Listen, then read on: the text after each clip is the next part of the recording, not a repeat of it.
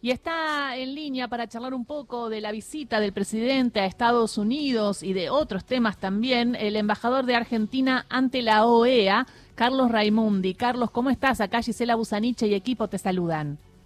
Bueno, un gusto. Muy buenos días y muchísimas gracias por, comunicar, por comunicarse. Un gusto conversar además por la querida Radio Nacional.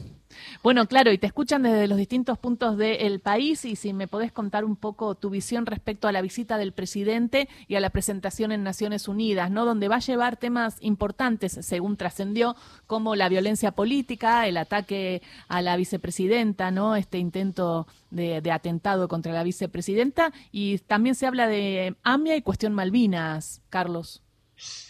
Sí, lo que, sí, claro, claro. Yo, ahí separaría, eh, primero, no, no, no, soy parte de la formación del discurso del, presidente, pero sí podría plantear algunas cosas que son soportes fundamentales de nuestra, de nuestra política exterior y además una tradición de lo que hacen los, los presidentes y las presidentas argentinas en Naciones Unidas, sobre todo cuando pertenecemos a, a gobiernos populares. ¿no?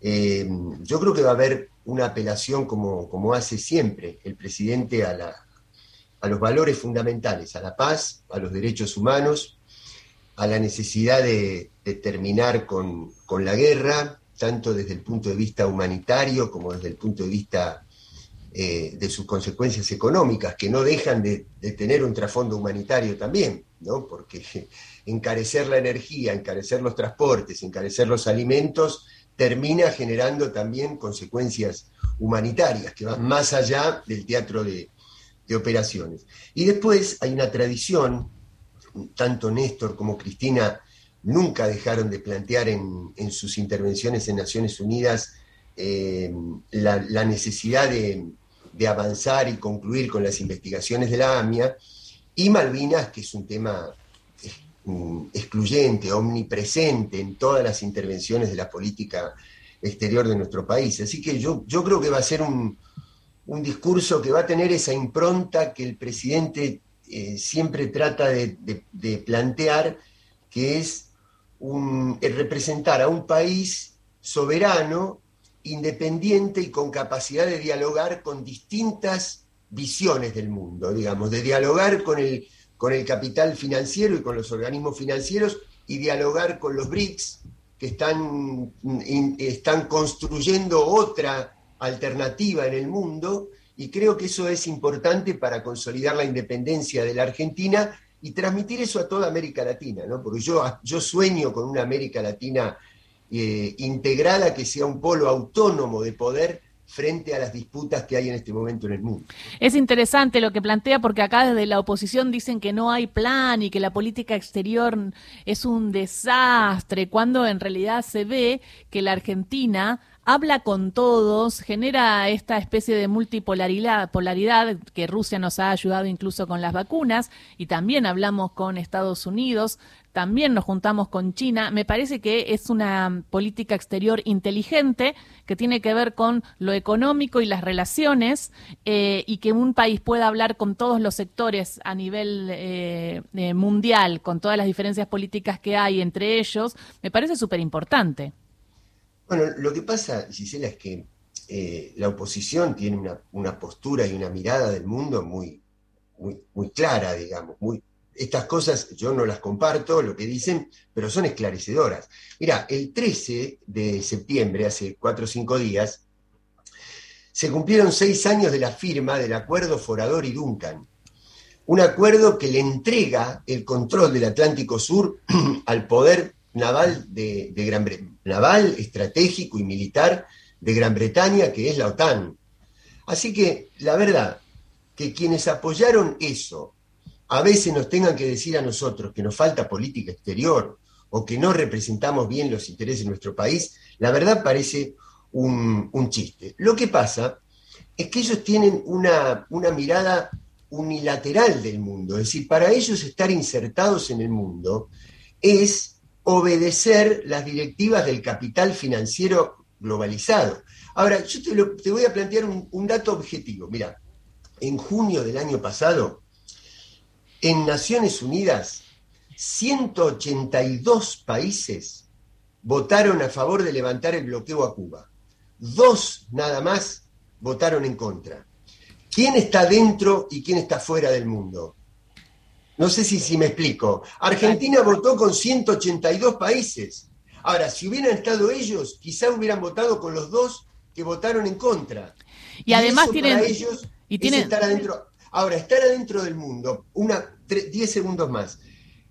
El mundo que ellos plantean es el mundo que genera recetas financieras inabordables para los países dependientes, crisis humanitarias y sociales muy fuertes y tremendos procesos de inmigración o de emigración y construcción de muros, construcción de muros en Europa, construcción de muros en América del Norte. Ese es el mundo serio al cual la oposición pretende que la Argentina pertenezca. Nosotros no compartimos esa mirada, simplemente.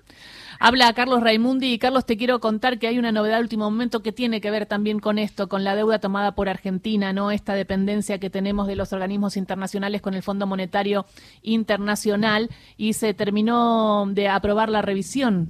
Sí, acaba, acaba, hace minutos nada más el Fondo Monetario Internacional circular un comunicado con también el, eh, la revisión, con una revisión más detallada del, del staff de los técnicos del fondo, diciendo que Argentina había aprobado la segunda revisión, que son las cuentas entre abril y junio, dijo que la cuestión monetaria y la cuestión fiscal se están cumpliendo, pero dijo que la meta de reservas no se cumplió, algo que decimos recién. La pregunta que le estoy haciendo a las autoridades argentinas ahora es si esto implica que formalmente el país tiene que pedirle un waiver al Fondo Monetario, es decir, si tiene que pedirle disculpas por no haber pedido, eh, no haber eh, acumulado las reservas. Si bien en el comunicado dice el fondo que se debe al contexto internacional y explica por qué, si es cierto que reconoce que no se cumplió la meta de reservas, con el resto de cosas avala al gobierno y hace un repaso de las medidas tomadas diciendo que Argentina tiene un compromiso de cumplimiento, algo que de cara a un eventual waiver eh, sirve y mucho porque depende de la perspectiva y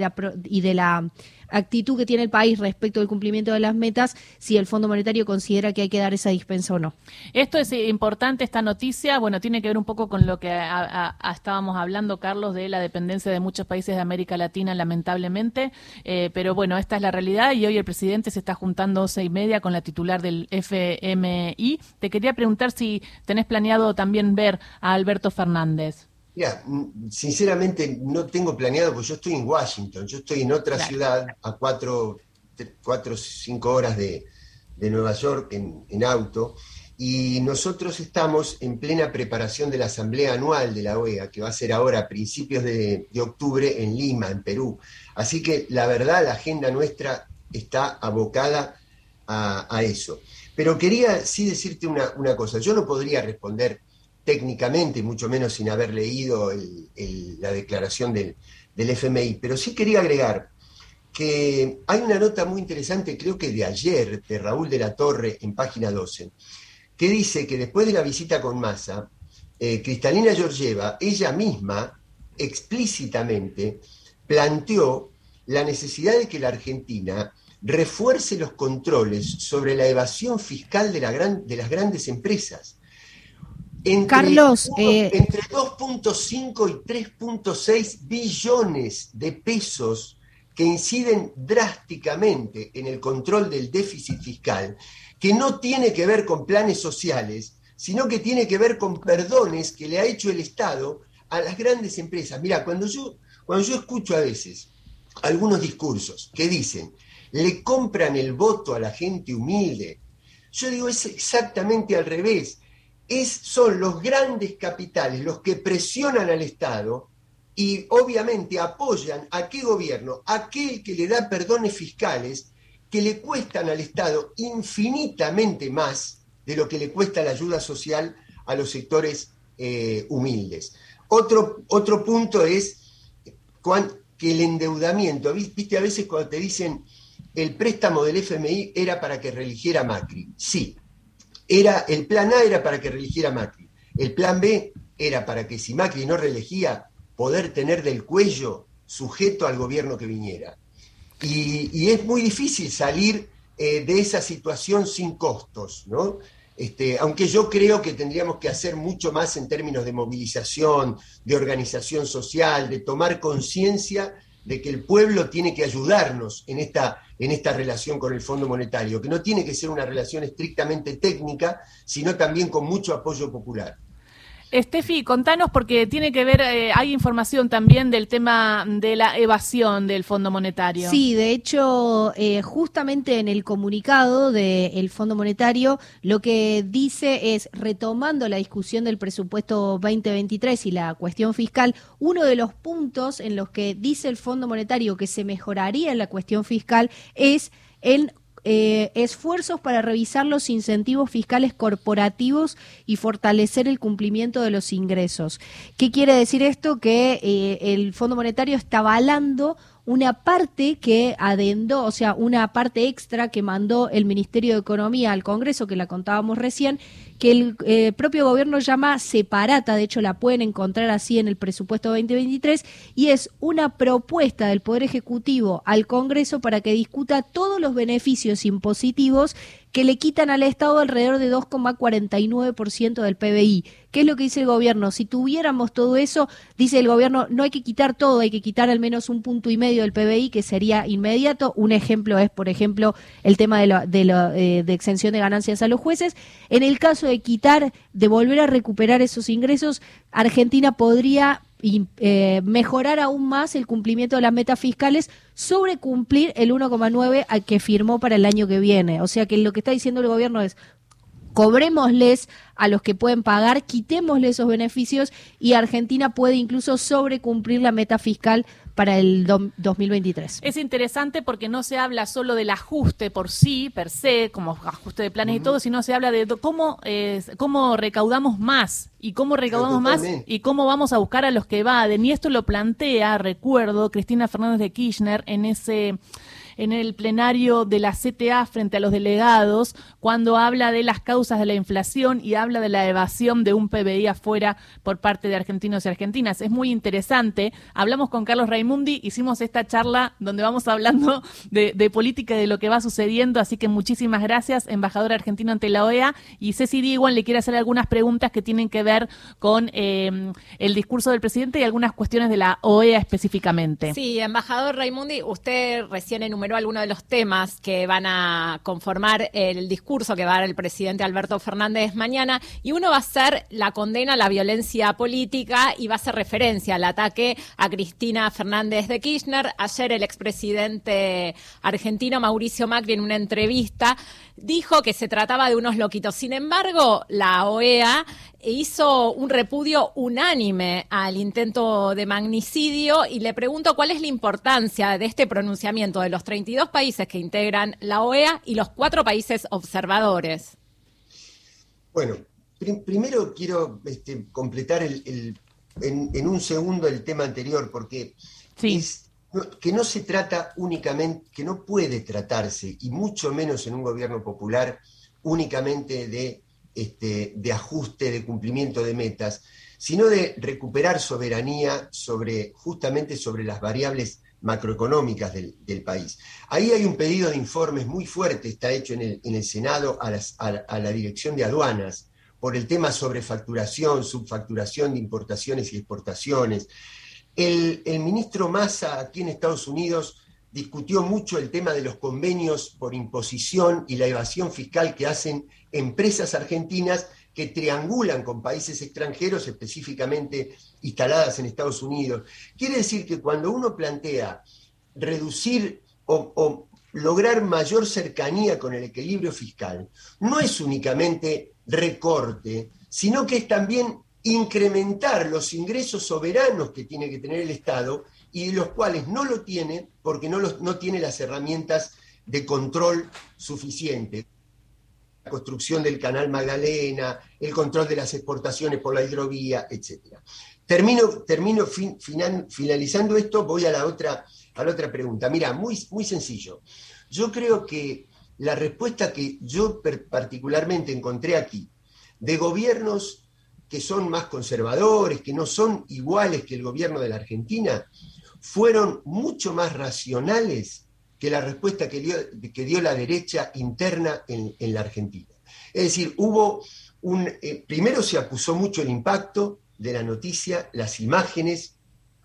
Yo te digo la verdad, lo acompañé con muchas imágenes de violencia, de preparación del clima de violencia, cuando les mostré las guillotinas que estaban instaladas en las movilizaciones en Plaza de Mayo, en el obelisco, los ataúdes, los mensajes de, algunas entrevistas que decían, hasta que no se muera tal persona, la Argentina no va a vivir en paz. Y todo eso fue formando un clima de comprensión aquí, este, que fue mucho más, ya te digo, razonable, mm, mucho más sensato de lo que fue la respuesta de la derecha en la Argentina, donde algunos sectores todavía no, no terminan de repudiar ni de valorar la gravedad que tuvo el atentado.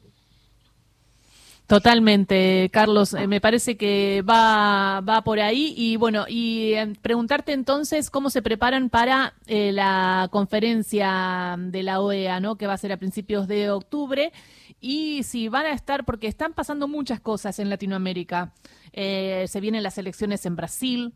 Boric no la tiene tan fácil en Chile por la situación de la Constitución. A Castillo en Perú casi no lo dejan gobernar por la situación que tiene con el, con el, con el Congreso Nacional. Digo, ¿cómo estás viendo desde tu visión eh, a una Latinoamérica que se divide entre mantener eh, algunos gobiernos de derecha y que terminan otros votando los gobiernos populares?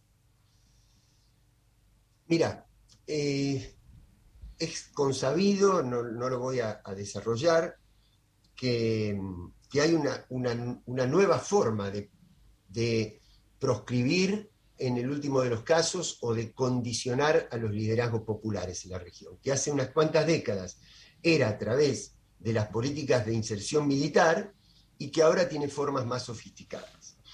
¿Esto qué es lo que logra? A veces logra inhabilitar a los líderes, caso de Lula, caso de Correa en Ecuador. Ahora Lula está rehabilitado, pero ¿qué sucede? que en el medio se creó tanto escarnio público sobre el líder, se, hizo tanto para que la sociedad los rechace. Ustedes no, se olviden de lo que eran las excavadoras en la Patagonia, los picos eh, cavando en las paredes del departamento de Cristina a ver si encontraban. Todo eso, ¿qué es lo que genera? Si bien no pueden terminar con el liderazgo, le, generan demasiado rechazo. Entonces los líderes para lograr las mayorías que se necesitan, se ven obligados a hacer alianzas con sectores más moderados. Caso de Brasil, caso de la Argentina, caso de distintos, de distintos países. Entonces, ¿cuál es el riesgo? De que cuando la gente se cansa de de los gobiernos neoliberales y sale a la calle y protesta y se moviliza y dice basta, tiene otras opciones Ahora, si esas otras opciones no le muestran a la gente algo diferente, algo realmente distinto que mejore su vida, y se parecen mucho a las opciones anteriores, ahí se produce lo que Cristina dice, llama el desencanto democrático. Es decir, desencanto con el, neoliberalismo y desilusión con el que le prometió ser una alternativa. Ese creo que es el riesgo que tenemos en América Latina. Si vamos a ser distintos, tenemos que ser distintos y eso se tiene que notar en la vida cotidiana de nuestros pueblos. Clarísimo. Muchísimas gracias por esta charla con Radio Nacional, Carlos. Súper interesante. Gracias a ustedes. Un abrazo muy grande. Abrazo. Carlos Raimundi, embajador argentino ante la OEA desde Washington, hablando de la